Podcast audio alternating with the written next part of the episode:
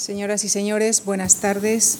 Muchas gracias por acompañarnos en esta sesión de poética y teatro dedicada a la figura de Albert Boadella, quien el próximo jueves mantendrá un diálogo con César Oliva, catedrático de Teoría y Práctica del Teatro en la Universidad de Murcia, ocasión en la que dos actores, Álvaro Lavín y Chani Martín, representarán un fragmento de la obra de Albert Boadella, Controversia del Toro y el Torero. A todos ellos, en, nombre de la Fundación Juan Marc, vaya nuestro más eh, sincero agradecimiento. Albert Boadella nació en Barcelona, estudió el bachillerato en París e inicialmente quiso ser diplomático. Se decidió finalmente por el teatro. Estudió en el Institut de Teatre de Barcelona y posteriormente en Estrasburgo. También estudió expresión corporal en París. En 1961 funda la compañía Joglars, que se convierte desde entonces en el eje de su actividad teatral como actor, director, escenógrafo y dramaturgo. Sus obras han sido representadas en la mayoría de los países europeos, en Estados Unidos y Latinoamérica. Es autor de varios libros de memorias y ensayo y su obra teatral reunida ha sido publicada recientemente. Entre los numerosos galardones que ha recibido destacamos en 1999 la Medalla de Oro al Mérito en las Bellas Artes a Joglars. En el año 2005 la Comunidad de Madrid le otorga el Premio de Cultura en la modalidad de teatro y en el año 2006 recibe el premio Maite de Teatro. Actualmente es el director artístico de los teatros del Canal de Madrid y del Teatro Auditorio de San Lorenzo del Escorial. Señoras y señores, cedo la palabra a Alberto Adella con nuestro agradecimiento y nuestras felicitaciones adelantadas al medio siglo de ese verdadero laboratorio estético y ético que es Joglars. Gracias. Muy buenas tardes, muchas gracias por su asistencia y sobre todo muchas gracias por esta presentación sintética y breve. Hace unos años me hicieron una presentación en la Universidad de Oviedo. La presentación duró, si mal no recuerdo, 35 minutos, la conferencia 40. Encontré que la desproporción era muy grande, por lo tanto, es fantástico que uno se haya presentado tan, tan brevemente. Bien, hace cerca ya de 50 años que mm, en fin, una serie de jóvenes que me acompañaron hicimos esas cosas tan fantásticas y al mismo tiempo tan insensatas que uno tiene en la juventud, que es pensar con cierta vanidad que éramos capaces de hacer un teatro distinto. El teatro que entonces había a nuestro alrededor, en la España de los años 60, no nos complacía y decidimos pues, hacer nuestras propias recetas.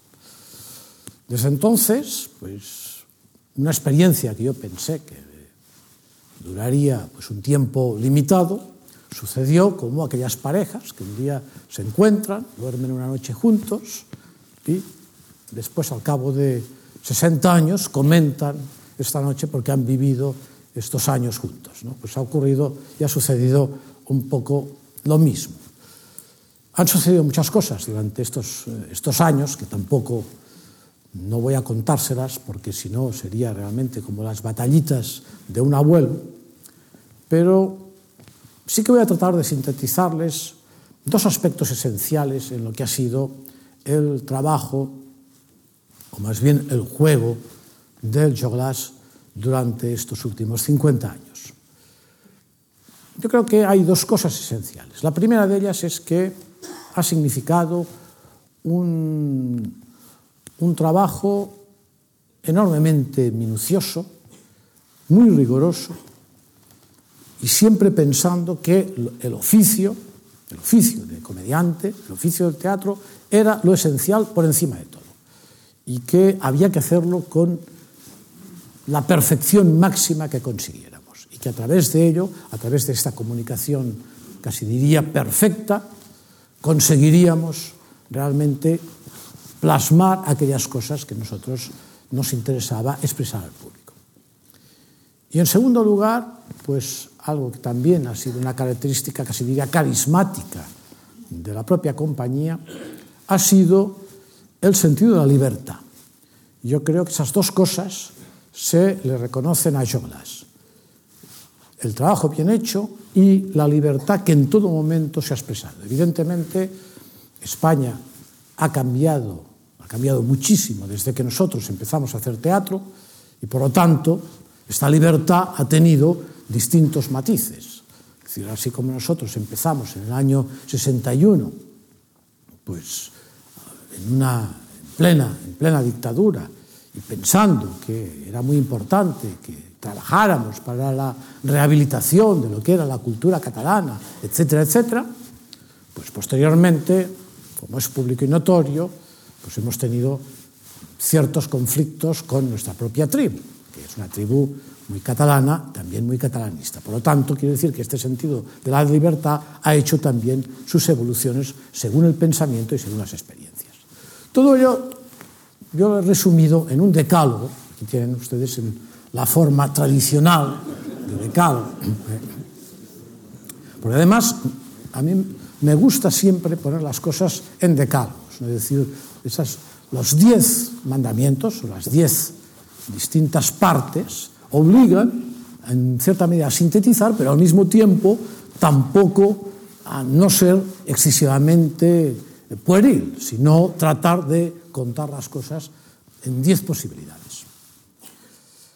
Yo lo he dividido, por un lado, en cinco mandamientos que se refieren a lo que llamaríamos la estética, es decir, la forma, cómo hemos entendido nosotros el arte del teatro y cinco mandamientos en lo que sería la forma ética, es decir, los contenidos, el porqué de determinadas actuaciones o determinados contenidos que llevan en sí mismas las obras.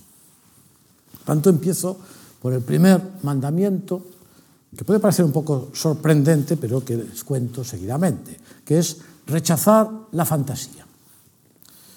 Bueno, ustedes saben mmm, perfectamente que mmm, la realidad es muchísimo más imaginativa, muchísimo más, eh, en el fondo, muchísimo más artística que mmm, la fantasía. Lo que uno se puede imaginar, la realidad lo supera largamente.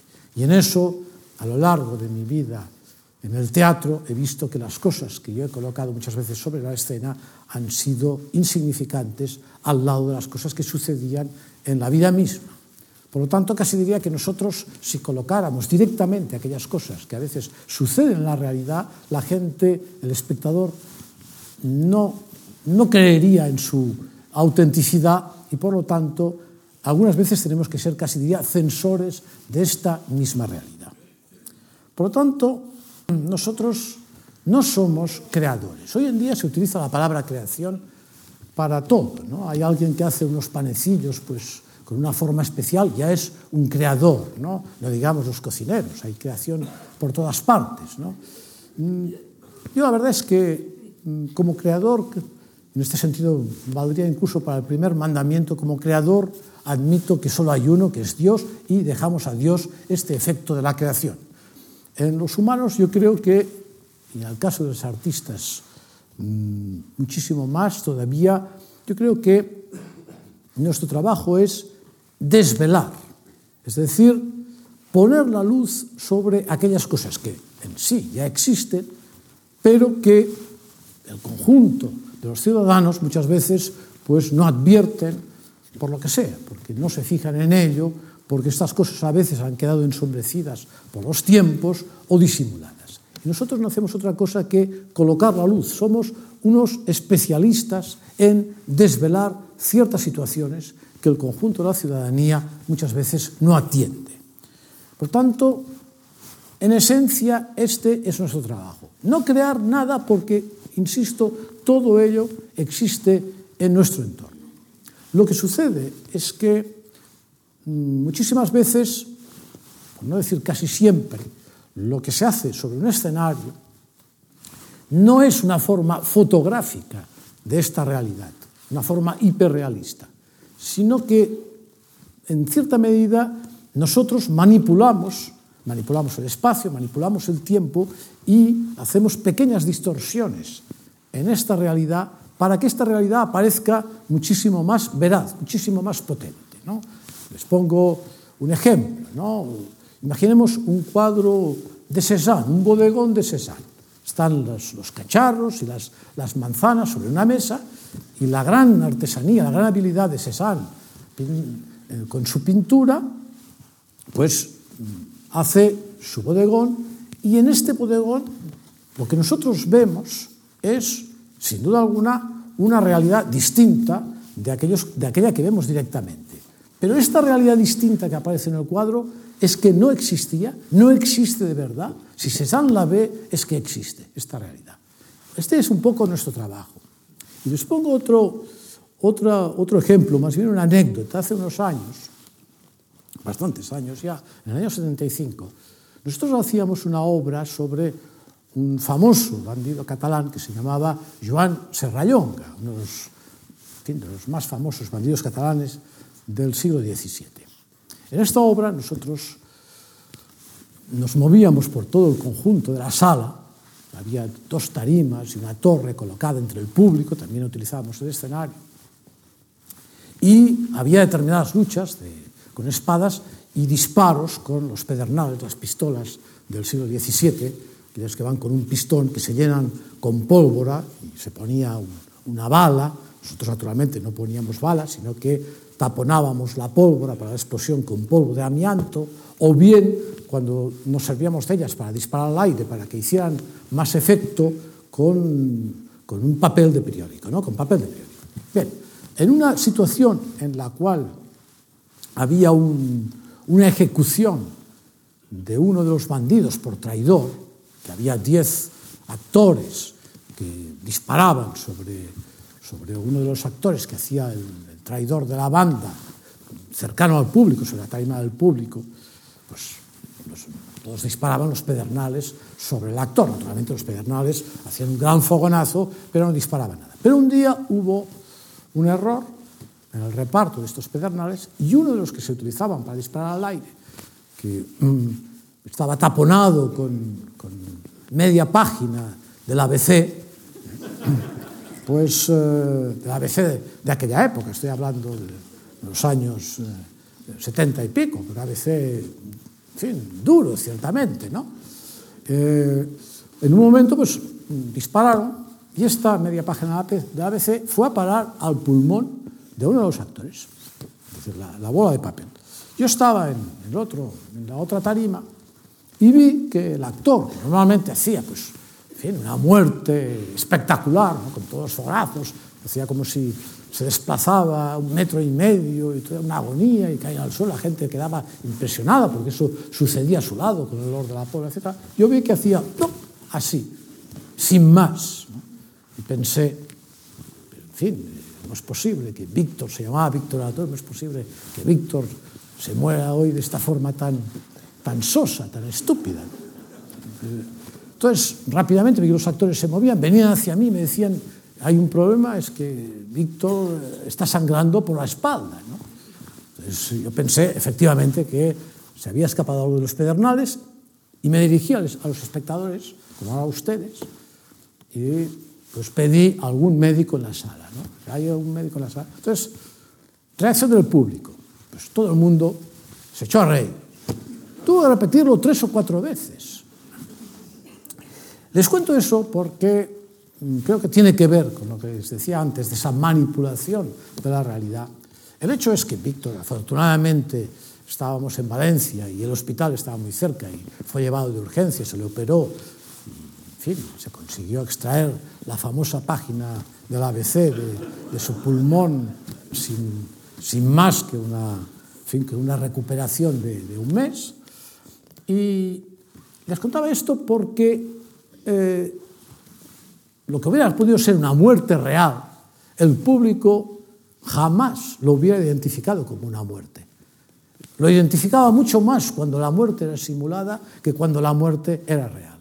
Es más, si yo hubiera, si hubiera querido que el público me hubiera hecho una atención rápida en relación al médico, e se hubieran levantado os médicos, como efectivamente se levantaron los que estaban en aquel momento en la sala, estoy convencido que lo hubiera manipulado de tal forma que hubiera conseguido a la primera hacer que se levantaran los médicos. Es decir, lo hubiera dicho con el tiempo exacto, con el tono, con la mirada, etc., y la gente me hubiera creído mucho más. Quiero decir con ello que el teatro, lo que sucede dentro de un escenario, muchas veces es más vida que la vida. En este caso, más muerte que la muerte. Una muerte en teatro muchas veces es más impresionante que en la realidad.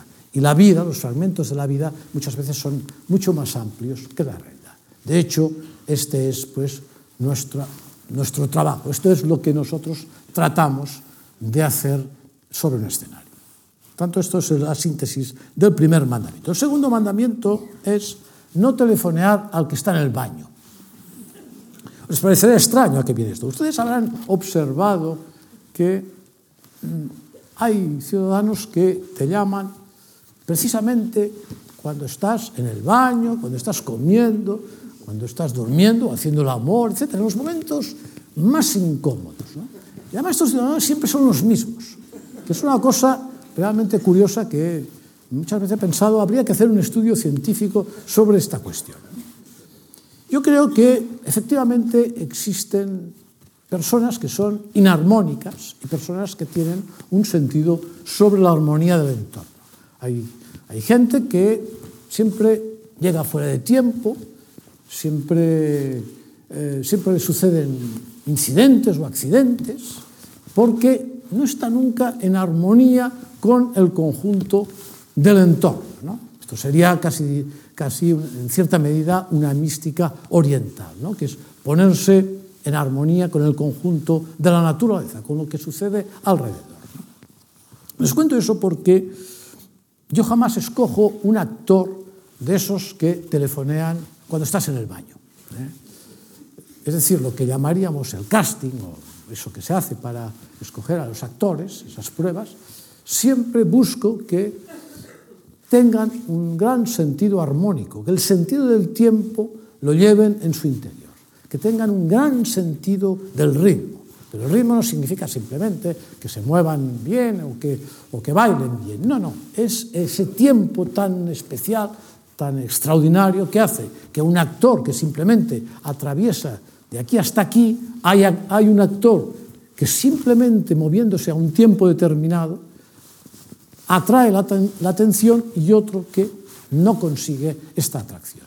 Es este sentido exacto del tiempo. El tiempo es la esencia de todas las artes. Todas las artes están reguladas por ese sentido del tiempo, del ritmo. ¿Eh? Incluso la propia pintura, no digamos la escultura, pero la propia pintura también debe tener el sentido del ritmo, que a mí es el sentido del tiempo. ¿no? Por lo tanto, mmm, Yo creo que esta armonía o este sentido de armonía es lo imprescindible, por lo menos en los actores que han formado parte de esta compañía. Después, si tienen más técnica o menos técnica, si conocen mejor o peor el oficio, eso tiene menos problema porque un oficio se aprende. Pero este sentido innato del tiempo, mm, mucho me temo que eso es absolutamente natural en los seres humanos. Y pocas veces se puede reformar. Hombre, digamos que para los que telefonean pueden no telefonear y así solucionan el problema, ¿no? Pero en todo caso es muy difícil reformar esta, este elemento casi mágico eh, de, del sentido del tiempo que puede tener sobre todo alguien que aparece en escena. Mm, este sentido del tiempo es tan importante en el teatro porque nosotros lo manipulamos el tiempo. Nosotros en un minuto podemos hacer correr siglos o viceversa. Es decir, la hora y media, las dos horas en las cuales sucede una acción escénica, no tienen por qué ser una hora y media y dos horas exactas, sino que muchas veces aparecen siglos. Y el espacio no tienen por qué ser unos metros cuadrados, sino que este espacio, según como lo manipuláramos, pues serían continentes distintos y podían ser otros planetas. Y mm, les puedo contar que hace unos años, uno, en, una, en una de las improvisaciones que nosotros a veces acostumbramos a hacer mm, antes de empezar la construcción de las obras, yo le dije a uno de los actores que me hiciera una situación en la cual un, un un emigrante, un emigrante magrebí, había venido a trabajar a España, trabajaba en la construcción, estaba sobre un andamio, este andamio se empezaba a desmontar y este hombre caía al vacío. Y mientras caía al vacío, este hombre pensaba, en fin, en, le pasaba por delante toda su vida. De hecho, yo le estaba contando una impresión absolutamente realista que había tenido muy poco tiempo antes en un accidente de coche, en el cual, antes de que un inmenso camión cisterna se me echara encima, en, estos, en estas décimas de segundo que vi el camión sobre, sobre, sobre mi coche, pues tuve tiempo de pasar toda mi vida por delante. Incluso llegué a pensar cosas absurdas como que me había dejado el grifo abierto de la sala de ensayos donde trabajamos, que es un lugar muy frío en el, en el norte de Cataluña, y que se podía helar, incluso esto. Pensé en mi madre, todo, en el disgusto que le daría a mi mujer, etcétera, etcétera. Una cantidad de cosas que hubiera necesitado 25 minutos para pensarlas todas ellas, puesto que no perdí el conocimiento después, pude pensar todo lo que había, todo lo que había pasado por mi mente.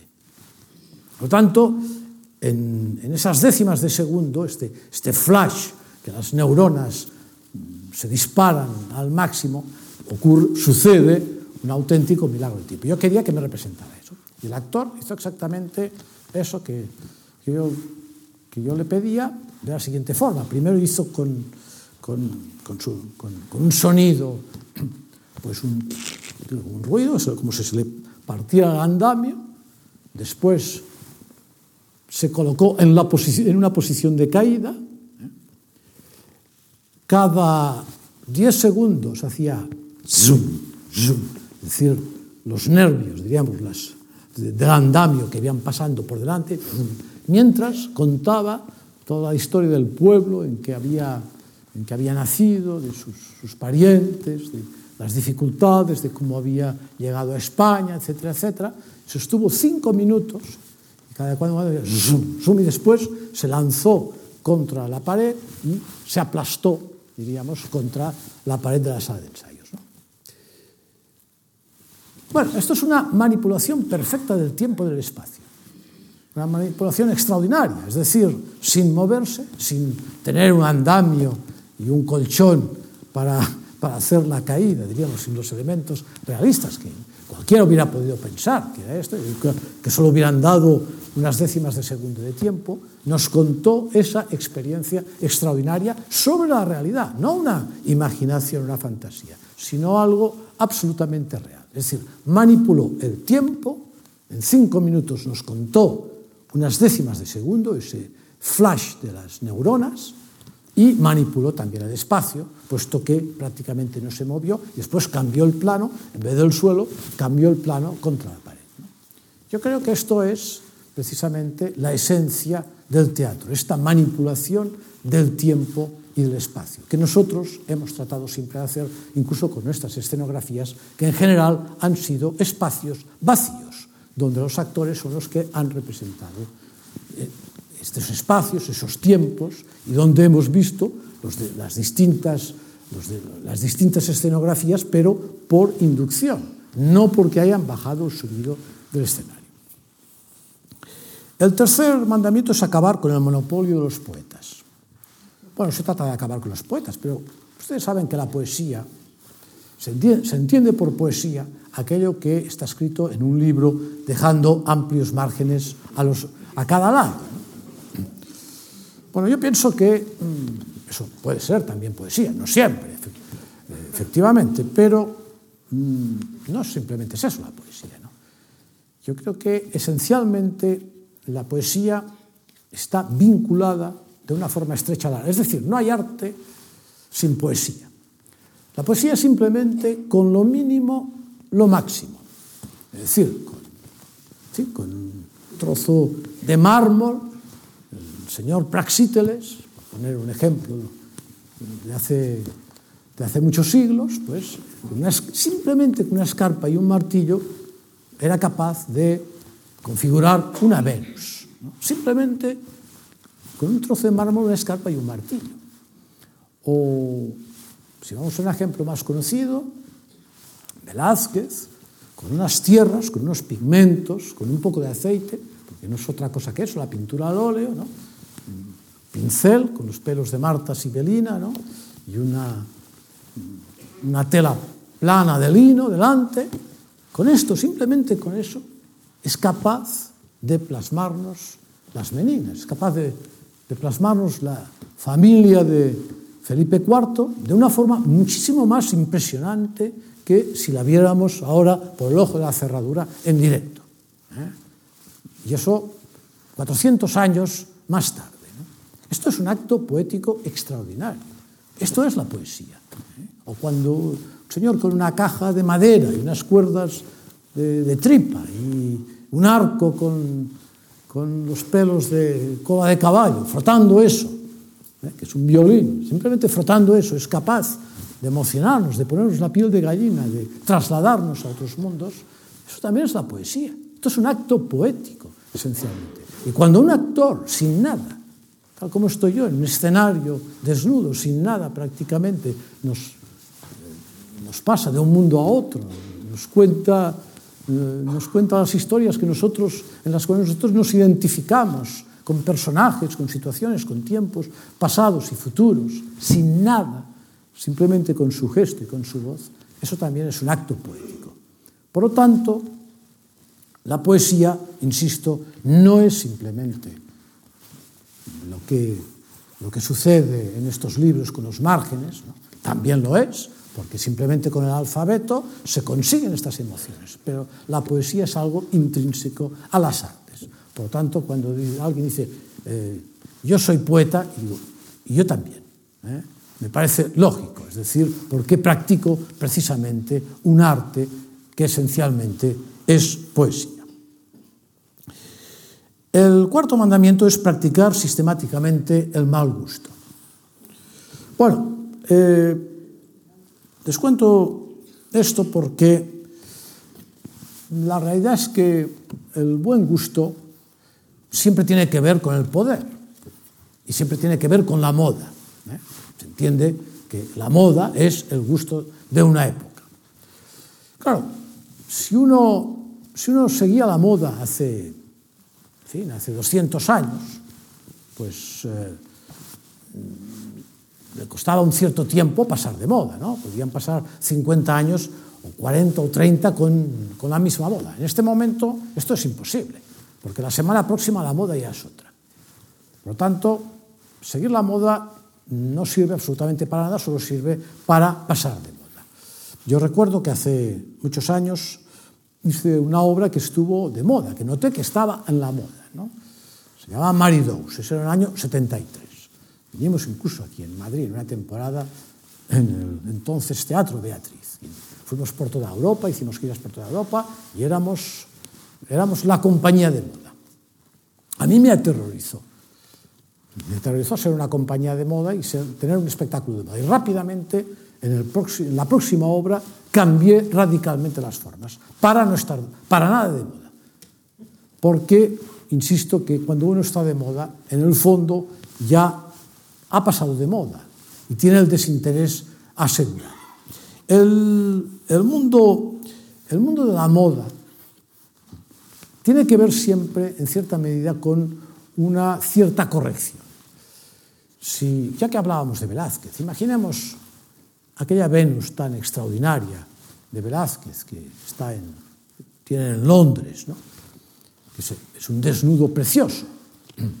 Bueno, Si hubiera tenido en cuenta la moda de su época, no la tendríamos, porque su época no estaba bien visto los desnudos. Es decir, que la moda nos hubiera impedido la posibilidad de disfrutar de una de las mejores, de las mejores pinturas de Velázquez. Por tanto, el, la idea del gusto es una idea mm, que, re, que desaparece al mismo, se construye y desaparece al mismo tiempo, es decir, no tiene ninguna incidencia importante, lo que es el gusto, el gusto de moda. ¿eh? Hay determinados, determinados gustos que sí que aguantan el tiempo y tienen la posibilidad de penetrar profundamente en una sociedad. Pero la idea de la moda es algo que normalmente, y sobre todo en nuestros tiempos, hay que dejar de lado. Es más, Cuando uno ve la moda de un lado, hay que correr rápidamente hacia el otro para no tener nada que ver con ella. Esta ha sido siempre nuestra técnica. Eso no quiere decir que no hayamos interesado al espectador. Nuestro, nuestras intenciones siempre son las de comunicarnos con el máximo posible de gente. Pero esa idea de, mm, de un gusto, ¿no? de una estética, de, un, de unas formas, de unos colores, que son las que se llevan ahora Pues eso realmente lo rehuimos de una forma absolutamente radical. Nosotros imponemos nuestros colores, nuestra estética, lo que creemos que es necesario en relación a una obra al margen de lo que se lleva o no se lleva. El quinto mandamiento es defenderse de la modernidad. Hay un, un complejo muy extendido en nuestros tiempos, ¿no? que es querer ser moderno. Querer ser moderno, que es, a mí me parece una cosa absurda, ¿no? porque si uno está viviendo en estos tiempos, pues ya es moderno de por sí. Hay gente que dice, yo hago arte contemporáneo. Bueno, toma, pues si estás vivo, ¿qué otra cosa puedes hacer? Cuando estés muerto, pues ya no harás arte contemporáneo. ¿no? O, sea, o, o hago arte de vanguardia. Bueno, ¿cómo se puede saber? lo que está en vanguardia. Eh, para eso necesitas, eh, necesitas un avance de 50 años o de un siglo para saber lo que podía ser en aquel momento la vanguardia. Además, es un término militar que tampoco no es bueno para el arte de la vanguardia. ¿no? Es decir, que estamos llenos de prejuicios en esas cuestiones. Y ser moderno muchas veces implica mm, una idea. Es cuando alguien dice es que yo soy moderno, Si lo dicen pintura, por ejemplo, pues quiere decir, oye, yo no hago eh, naturalezas muertas, bodegones, ni paisajes, ni figuras, ¿eh? O sea, cuidado, ¿eh? hago otras cosas, ¿no? O en teatro ser moderno significa pues transgredir determinados códigos y conseguir un cierto, lo que yo llamo un cierto síndrome de Estocolmo en los espectadores. Es decir, que uno se siente un poco pues, eh, agradecido al secuestro de dos horas de lo que está sucediendo en el escenario. ¿no? ¿Por qué? Porque se trata de romper lo que podría ser una línea narrativa convencional o tradicional. Y a partir de este momento ya la obra significa que es más moderna. ¿no? Yo creo que eso es una enorme, un enorme error que afecta a muchísimos, a muchísimos artistas, artistas que muchas veces serían gente con muy buenas disposiciones, con muy buenas condiciones, y que en cambio, metidos en esta especie de, de idea ilusoria de lo que es el mundo de la vanguardia, de la modernidad, de la contemporaneidad, se colocan en unos caminos que acaban generalmente en la nada o por lo menos en la incomunicación. Yo creo que el, el procedimiento que nosotros hemos utilizado ha sido muy sencillo. Es lo que nosotros llamamos caos, orden, caos. Y les cuento muy rápidamente lo que eso significa.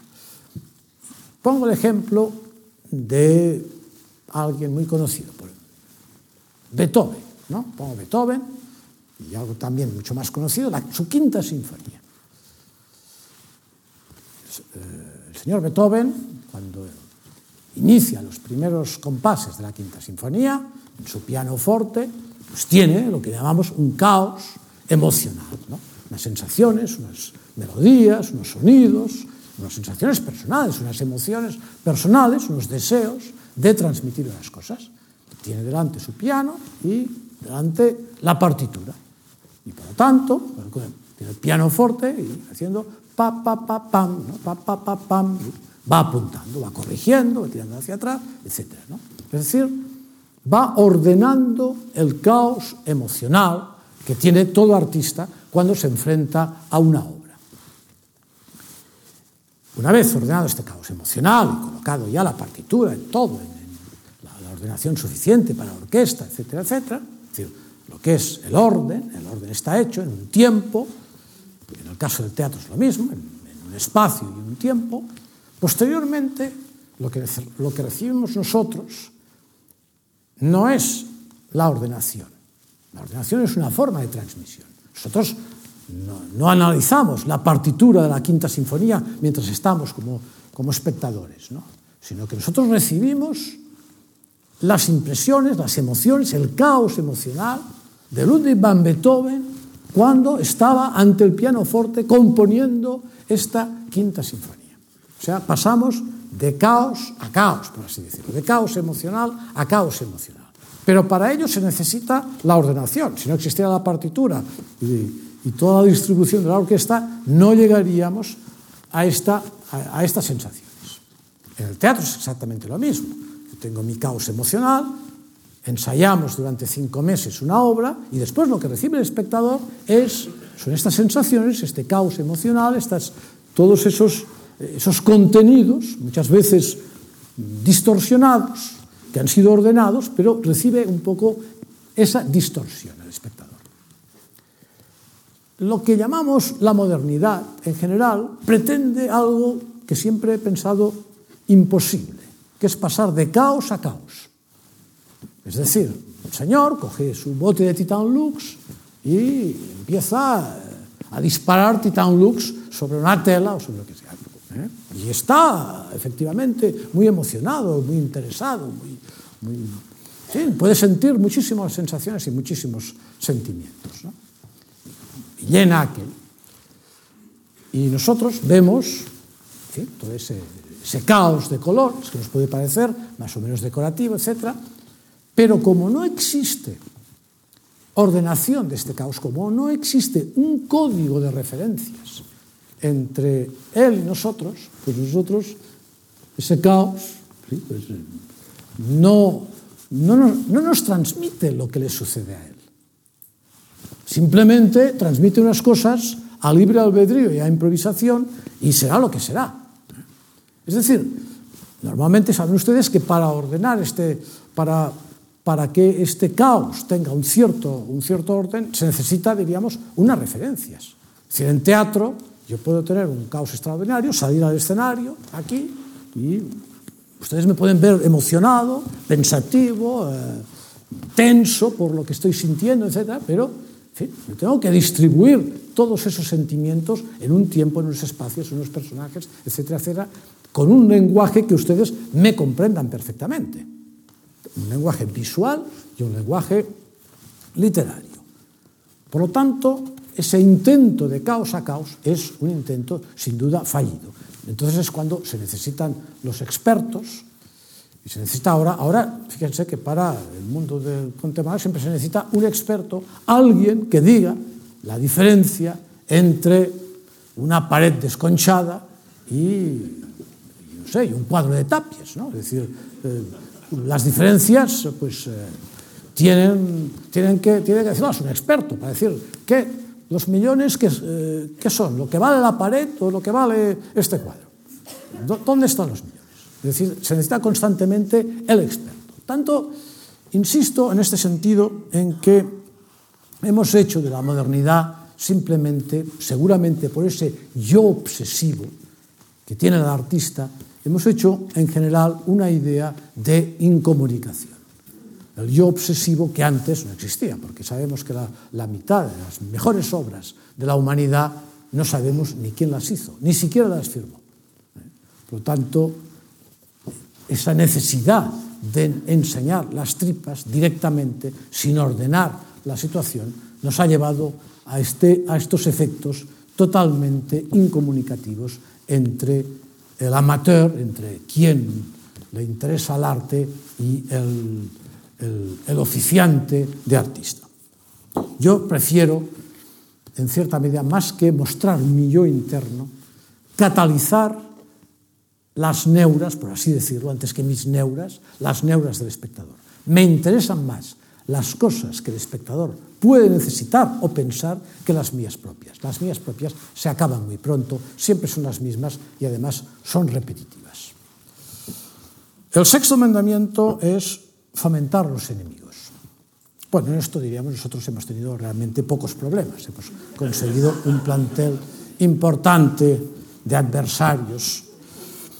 Pero yo creo que esto es un, es un efecto importante en una época en que, sobre todo, hay aquello de estas palabras muy al día, buen rollo, buen rollo tío, buen rollo, ¿no? Es decir, eso, mm, conseguir enemigos en esta época es difícil, ¿no? Hay que, hay que esforzarse un poco, ¿no? Estamos en un momento donde el relativismo lo invade todo, el consenso y el relativismo en todo. Todo es relativo decir, la Tierra eh, es redonda, el otro dice, no, la Tierra es cuadrada. Bueno, pues la dejamos en ovalada. ¿eh? Bueno, sí, pero hay una verdad, hay, hay, una realidad, ¿no? La Tierra es redonda, no, no es ovalada por consenso. ¿eh? Yo creo que eso que existe, yo lo, aquí lo, lo, explico parodiándolo un poco, ¿no? pero que esto es un ambiente, es un clima que existe en nuestra sociedad Nosotros hemos tratado mm, en este aspecto pues de mm, explicar lo que sentimos simplemente ante la sociedad que nos rodea, de plasmarlo en, en el escenario al margen del de consenso, de lo correcto políticamente, incluso muchas veces, casi diría, de las propias amistades. Tengo gente que son amigos y que piensan totalmente distintos que yo y que cuando se sienten en la butaca, pues reciben directamente los dardos. ¿no? ¿Qué, le, ¿Qué, le, vamos a hacer? ¿No? Por eso dejaremos de, de ser amigos. ¿no? Tanto, mmm, hemos tratado de, de, no ser imparciales, ¿no? de no ser objetivos. Yo creo que el artista no tiene por qué ser objetivo. ¿no? El artista no es un magistrado. El artista es alguien apasionado que es subjetivo porque sus pasiones, sus, las cosas que, que, que, ve a su alrededor y que le provocan determinadas emociones, pues las muestra tal cual. ¿no? no estamos obligados para nada a la objetividad ni a tener la razón, ni somos portadores de ninguna verdad. Simplemente plasmamos una realidad que en principio es una realidad que muchas veces el conjunto de los ciudadanos la ve blanca y nosotros pues la plasmamos negra porque pensamos que puede ser también negra, o viceversa. ¿no? Y esto es un elemento extraordinariamente sanitario y higiénico para una sociedad. Por eso siempre he dicho que jamás debería ser el Ministerio de Cultura quien subvencionara el teatro, sino ante todo el Ministerio de Sanidad. El séptimo mandamiento es no frecuentar la sopa boba. Ya se fijan que estamos en la zona, diríamos, de los mandamientos éticos. ¿eh? Bueno, mm, quiero decir con ello que mm, es evidente que siempre han existido mecenas. ¿no? El arte no, no existiría sin los distintos mecenas a través de todas las épocas pues han existido mecenas, muchas veces ha sido pues una religión, digamos la propia religión católica ha sido los grandes mecenas del arte, yo creo que el, quizás el mayor mecenas que ha existido en el, en el mundo del arte, y los comediantes, los titiriteros, teatreros, pues hemos tenido distintos, distintos príncipes, distintos mecenas. ¿no? Hoy, hoy por hoy, el, hoy por hoy, los mecenas son los estados, son las consejerías, los ministerios, los, eh, los eh, ayuntamientos, etc. O sea, ha habido un cambio sustancial en el mecenaje.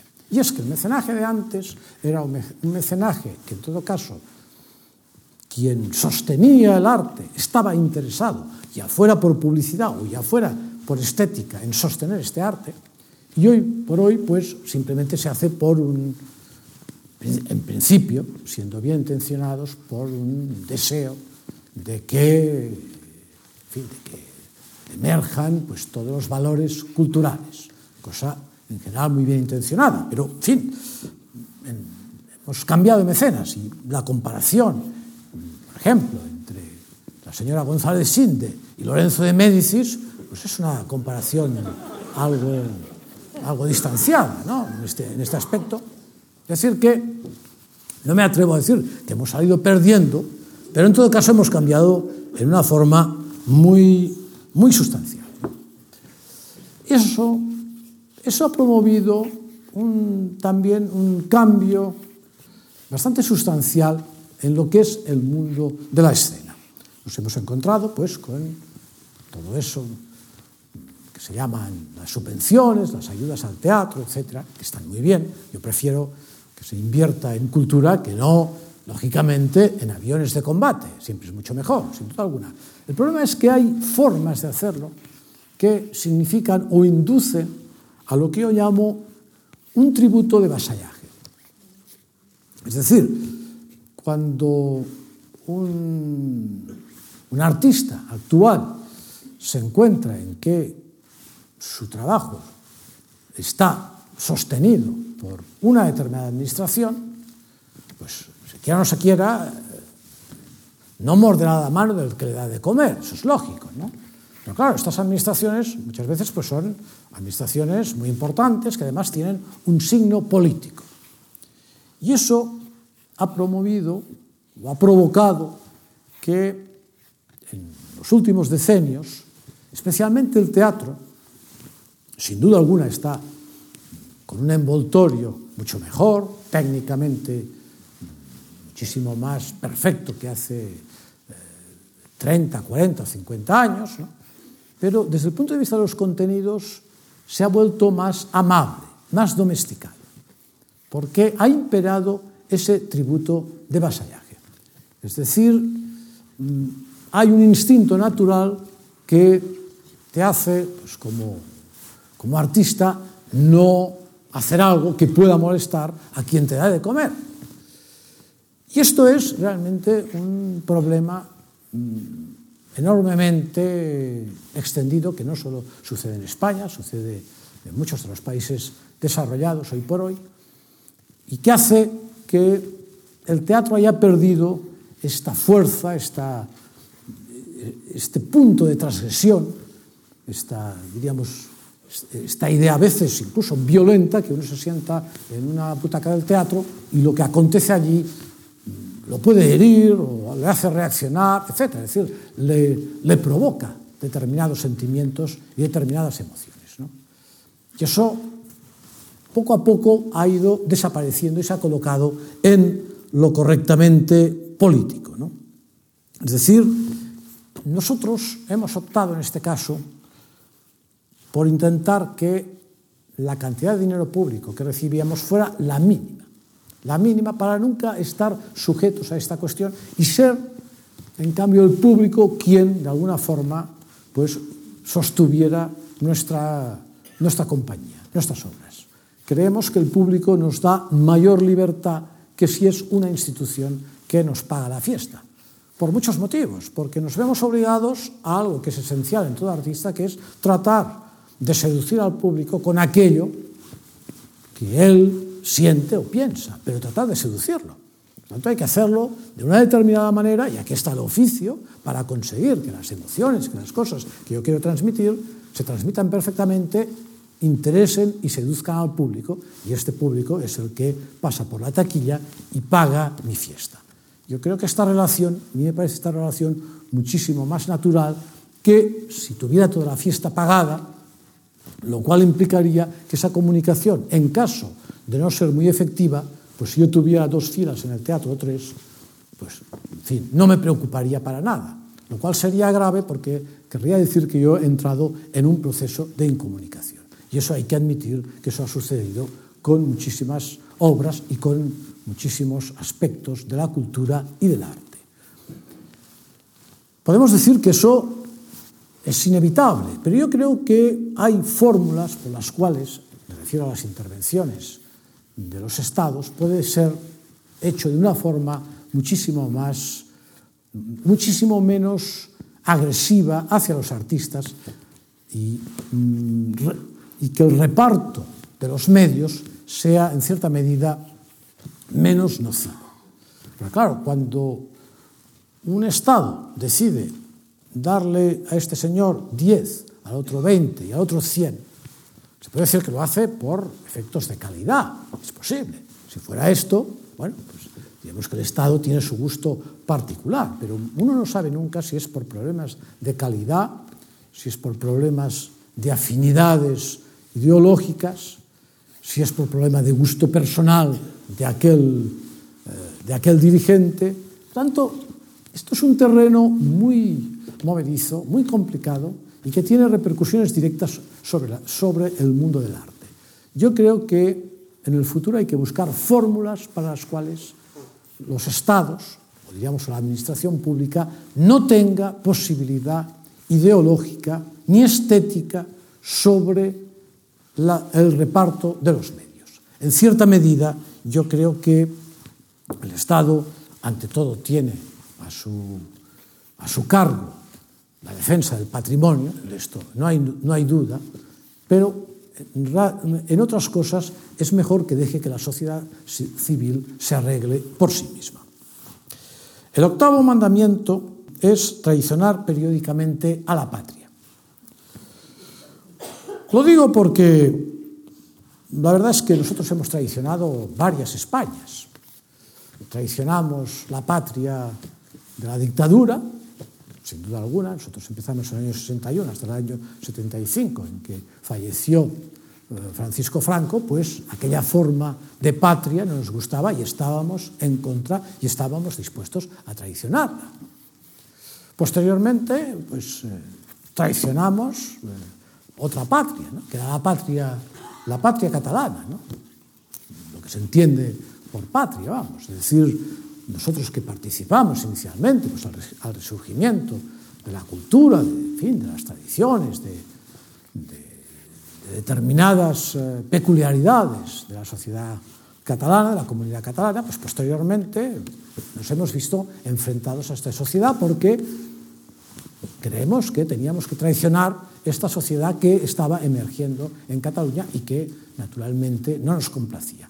Es decir, nosotros estábamos por la esquizofrenia, que nos parecía muy bien, eh, hablar catalán y castellano sin pasar de una lengua a la otra, eh, sin, sin, saber muchas veces ni en la lengua en la que estaba soñando, esto nos parecía perfecto, era una cosa muy, muy rica, muy interesante, fantástica, lo que llamaríamos el bilingüismo, o sea que la esquizofrenia había, estaba bien, era creativa en este caso, pero sí que estábamos contra la paranoia.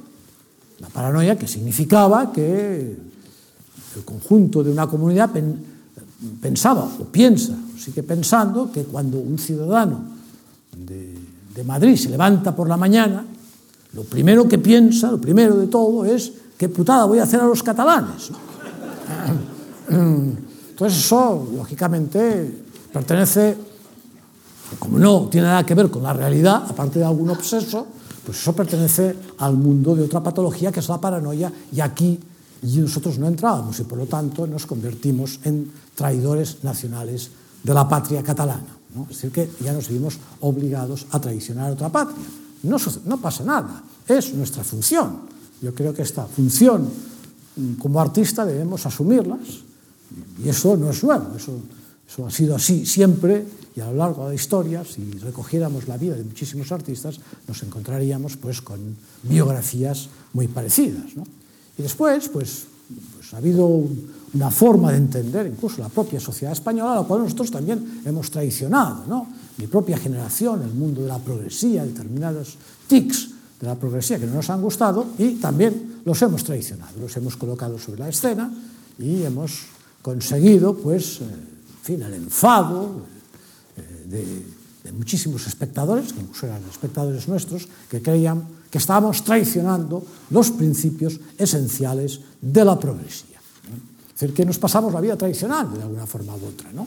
Pero yo creo que esta es nuestra, nuestra función esencial. Es decir, la sociedad tiene tendencia a establecer unos, unos fetiches, unos tabús que son naturalmente distintos cada vez y los comediantes, el mundo del teatro, pues en fin, dispara sobre estos fetiches por una cuestión, como he dicho antes, de sanidad pública, de distancia, de coger distancia siempre con los acontecimientos. ¿no? Es decir, por, para que nada sea, en cierta medida, nada induzca a lo que sería el fundamentalismo en nada. Y esta es, eh, insisto, nuestra función esencial. ¿no? Mm, eso tiene sus consecuencias, sin duda alguna. ¿no? Nuestras, eh, nuestras tradiciones, pues, en fin, en la época, en la época de la dictadura, pues significaba una censura eh, constante, significaba la prohibición de actuaciones, etcétera, etcétera. ¿no? Incluso nosotros, Pues si ustedes conocen un poco nuestra biografía, en un momento fuimos objeto, por mi parte, de, de cárcel, eh, consejo de guerra, exilio, etcétera, etcétera. Es decir, que tuvimos este enfrentamiento con una forma de hacer tuvo sus consecuencias y consecuencias violentas. ¿no? Es decir, nosotros hemos sido objeto de, de atentados, de procesos, etcétera. Eso ha sido, ha sido mm, no una constante, pero han sido etapas muy precisas y casi diría muy violentas de, nuestro, de nuestra historia. ¿no? Pero, mm, lógicamente, como he dicho antes, la libertad tiene sus consecuencias. Si no tuviera consecuencias, no sería tal libertad. Una de estas consecuencias pues, ha sido, casi diría, un autoexilio de la compañía en relación a Cataluña, en relación a nuestra propia tribu, por así decirlo. ¿no? ¿Por qué? Porque al considerarnos pues, traidores a las esencias de la patria, pues ha habido un boicot constante a nuestras obras, de forma que las últimas veces no teníamos el público, el quórum suficiente en Cataluña como para que nos salieran las cuentas, puesto que nosotros vivimos de los espectadores. Por lo tanto, esto ha significado que hemos tenido que mm, cambiar de mercado, así hablando comercialmente. ¿no? En cierta medida, una especie de autoexilio. Estamos orgullosos de ello. Creemos que este es precisamente el precio a la libertad y creemos estar en la línea de la función o una de las funciones esenciales del teatro. El noveno mandamiento es combatir sin piedad a los nuevos dioses. ¿no? O sea, como decía antes, las sociedades constantemente erigen nuevos tabús y erigen nuevos dioses. Sus dioses, pues, no siempre son los oficiales. ¿no? Hace 2.400 años, mi colega Aristófanes, pues ya en sus obras, en fin, ponía, ponía los dioses eh, griegos, que eran dioses en este caso, casi diría, más peligrosos que los actuales, pues, en fin, los ponía de chupa de domine, ¿no? Eh, bueno, esto, eh, yo creo que esto era el acto higiénico de Aristófanes ante la sociedad griega. En nuestra época, pues esos, eh, esos dioses han cambiado, yo casi me atrevería a decir incluso hasta las religiones. ¿no?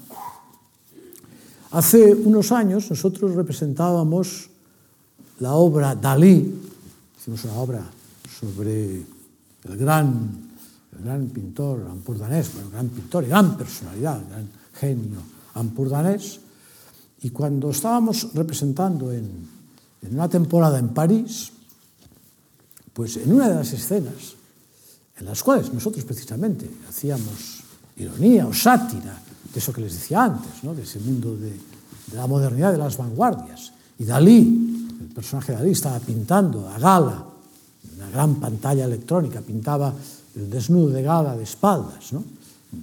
magnífica pintura realista. Entonces, Y él iba vestido con un, con un traje fantástico que Dalí había utilizado en alguna ocasión, un traje de payaso, de payaso augusto, de payaso sabio, ¿eh? precioso traje que muchas veces aparecía en alguna entrevista. Y había una serie de pintores que eran los payasos, los tontos, ¿no? con la nariz roja, etc. Esos pintores pues eran yo, Mondrian, Pollock, en fin, los, los, los grandes eh, mitos del mundo de la vanguardia. ¿no? Entonces, esos no conseguían pintar a gala, hacían sus, sus grabatos y la vida les daba lecciones, era una, una escena un poco vejatoria, por así decirlo. ¿no? Pues es curioso que nos encontrábamos que en esta escena se levantaba a veces gente del público, no, no la, la mayoría de la sala, pero sino que se, se levantaban muchos espectadores y se marchaban indignados. Y yo pensaba, fíjate, si hubiéramos colocado aquí, qué sé yo, una situación con, con, en fin, con, con la, alguna escena de las religiones oficiales, de la religión católica, hubiéramos colocado a la Virgen María vestida de prostituta, o de prostituta, yo creo que poca gente se hubiera levantado, ¿no? Todo ese mundo, toda esa progresía parisina, ¿no? Esa creme de la creme, ¿no? En cambio, como nos hemos tocado pues, a a Pollock ou a Mondrian, ou, en fin, a los, a los cuatro o cinco mitos se han levantado. Por lo tanto, estos son sus nuevos dioses. Esta es su nueva religión. Y en este sentido, es muy importante para, en fin, para los que estamos en el mundo de la construcción de obras de teatro, de la construcción artística, fíjense que no digo nunca creación, sino construcción es muy importante eh, detectar este talón de Aquiles de la sociedad. Es decir, ¿dónde están esos nuevos dioses? ¿Dónde están esas nuevas religiones? Por eso hace tres años hice una obra que se llamaba La Cena, en la cual había una auténtica sátira del mundo del medio ambiente del cambio climático, que es otra de las nuevas religiones intocables. ¿no? Eso que dice la gente, yo estoy a favor del, estoy a favor del, de, eh, ah, perdón, estoy en contra del cambio climático. Bueno, ¿Cómo se puede estar en contra del cambio climático? Es como estar en contra de los volcanes. Esto es una cosa totalmente absurda, ¿no? Pero hay como unos mitos, como unas, como unas frases hechas que la gente utiliza, ¿no? Y que a partir de aquí hay una especie de, de, religi de religiosidad, ¿no?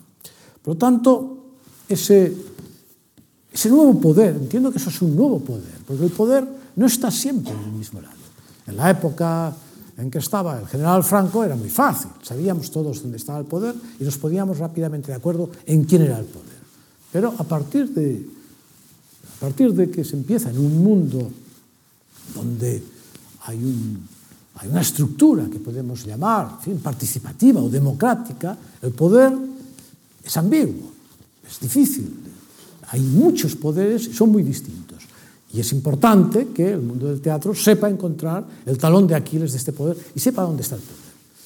Y es muy agradable y muy divertido estar en un teatro y reírse de los de fuera. Pero yo creo que no es esta nuestra función.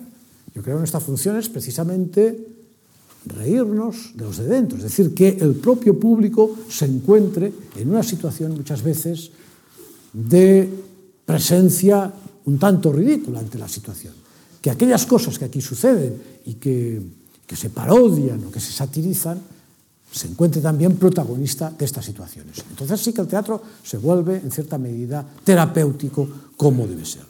Por tanto, este también ha sido uno de los, de los aspectos en los cuales nosotros hemos incidido largamente y eso pues, nos ha promovido, sin duda alguna, eh, muchos cambios de público no tenemos ahora el mismo público que teníamos hace 20 años o hace 30 años. Los públicos han ido cambiando según lo que aparecía en escena. Es decir, hay momentos en que el público, cuando no está de acuerdo con lo que hacemos nosotros, pues mm, no quiere volver. Hay público que sí que entiende el juego, pero hay público que cree que el teatro o toma el teatro también por una nueva religión. Y por último, el décimo mandamiento es no trabajar nunca. Bueno, lo digo porque no comprendo, eh, porque nuestra, nuestra lengua en español eh, se llama siempre trabajar en el teatro. ¿no? También lo utilizo muchas veces sin querer, ¿no? pero de hecho no trabajamos, jugamos. ¿no? Las otras lenguas, el francés, el inglés, el alemán, es, es, es, jugar, hacer teatro. ¿no? La idea del juego en el sentido, en el sentido más profundo del término. ¿no? Eso quiere decir mucho. Un día yo le, le pregunté a un, a un, torero, muy amigo mío, el malogrado eh, maestro Manolo Vázquez, decía, eh, Manolo, las, Manolo, las tardes en las que trabajabas... Eh", me dijo, yo no he trabajado en mi vida. ¿eh?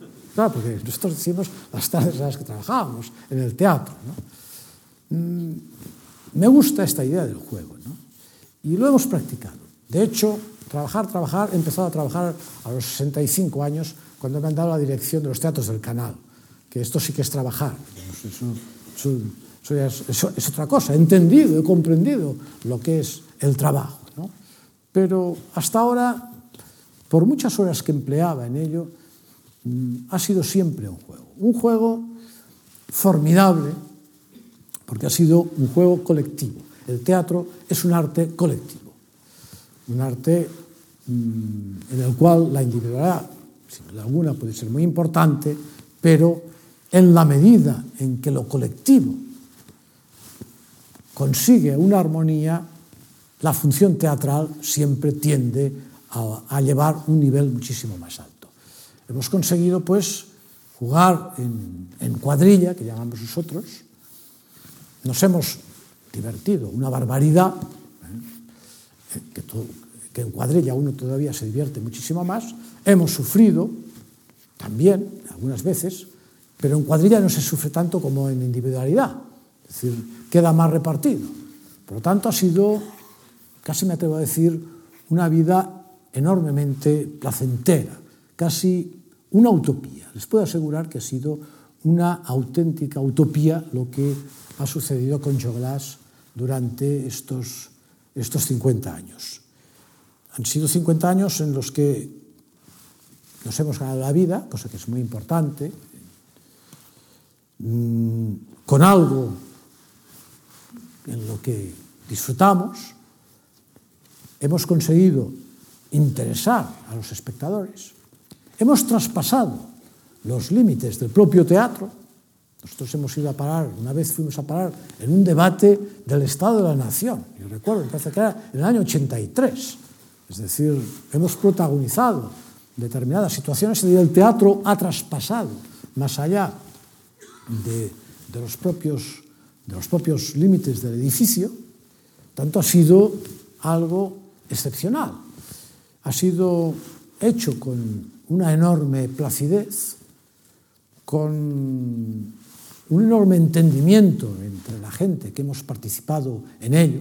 Hay actores de Joglas que hace 30 años que, que trabajan conmigo. Eso ha significado, por lo tanto, algo esencial que lamentablemente se ha perdido en el teatro, que es la compañía, la fuerza de la compañía y de la tradición. Estamos en un momento artístico en que Parece que a los artistas una tradición de más de 10 años ya les molesta, porque así ya pueden hacer lo suyo, el yo obsesivo que les, les nombraba antes. ¿no? Yo creo que no hay arte sin tradición. Entonces hemos elaborado una tradición en el interior de una compañía. Hay unas formas de hacer las cosas y de cambiar estas cosas. La tradición no está para, para hacer algo inamovible y, y que uno no puede, no puede salir de sus límites. Todo lo contrario, la tradición está para tener algo que, sobre lo cual uno se sustenta, es decir, todo, todos los distintos colegas de mi oficio, desde Shakespeare a Molière, Esquilo, Sófocles, tienen que ver con mi oficio y son mi enseñanza, son una tradición sobre la que yo me asiento, pero eso no quiere decir que tenga que repetir exactamente lo mismo que hizo Esquilo, Sófocles, Shakespeare o Molière, sino que trato pues, de aportar pequeñísimas cosas. Es una artesanía, pequeñísimas cosas, porque las diferencias que hay entre una obra de Aristófanes y, y qué sé yo, y Ubu President, por así decirlo, de Joglas, las diferencias son mínimas. El teatro no ha variado en estos 2.500 años, ha variado relativamente poco, ¿eh? pero sí que ha, ha tenido matices distintos tiene demasiado tiempo asentados sobre esta tradición. Por lo tanto, hemos construido una tradición de 50 años que ha hecho que el conocimiento entre nosotros de las posibilidades de mis actores o el conocimiento que ellos tienen de lo que yo les pido y lo que yo deseo de ellos es muy estrecho. Sucede como con aquellas óperas que Verdi, Puccini hacía para unos cantantes determinados, pues aquí sucede lo mismo, cuando yo pienso en alguna cosa, ya pienso en los actores que tengo. Y ese conjunto, ese conglomerado, pues ha hecho que tuviéramos una experiencia vital, extraordinaria y enormemente feliz. Por tanto, solo puedo transmitirles que en esta vida me lo he pasado bomba, se puede decir, fantástico y que todas las cosas que han sucedido, todas las cosas que han sucedido a, a mi alrededor, las cosas, digamos, negativas que han sucedido a mi alrededor, en fin, han sido ínfimas al lado de lo que ha sido la experiencia de este disfrute eh, no solo personal, sino colectivo. Es algo que yo siempre aconsejo a los, a los jóvenes, siempre les digo que esto ha sucedido, por lo tanto, que imiten esta posibilidad que es una posibilidad extraordinaria de hacer del arte algo positivo, algo extraordinariamente eficaz y sobre todo, como he dicho antes, higiénico y sanitario. Nada más, muchísimas gracias por su atención.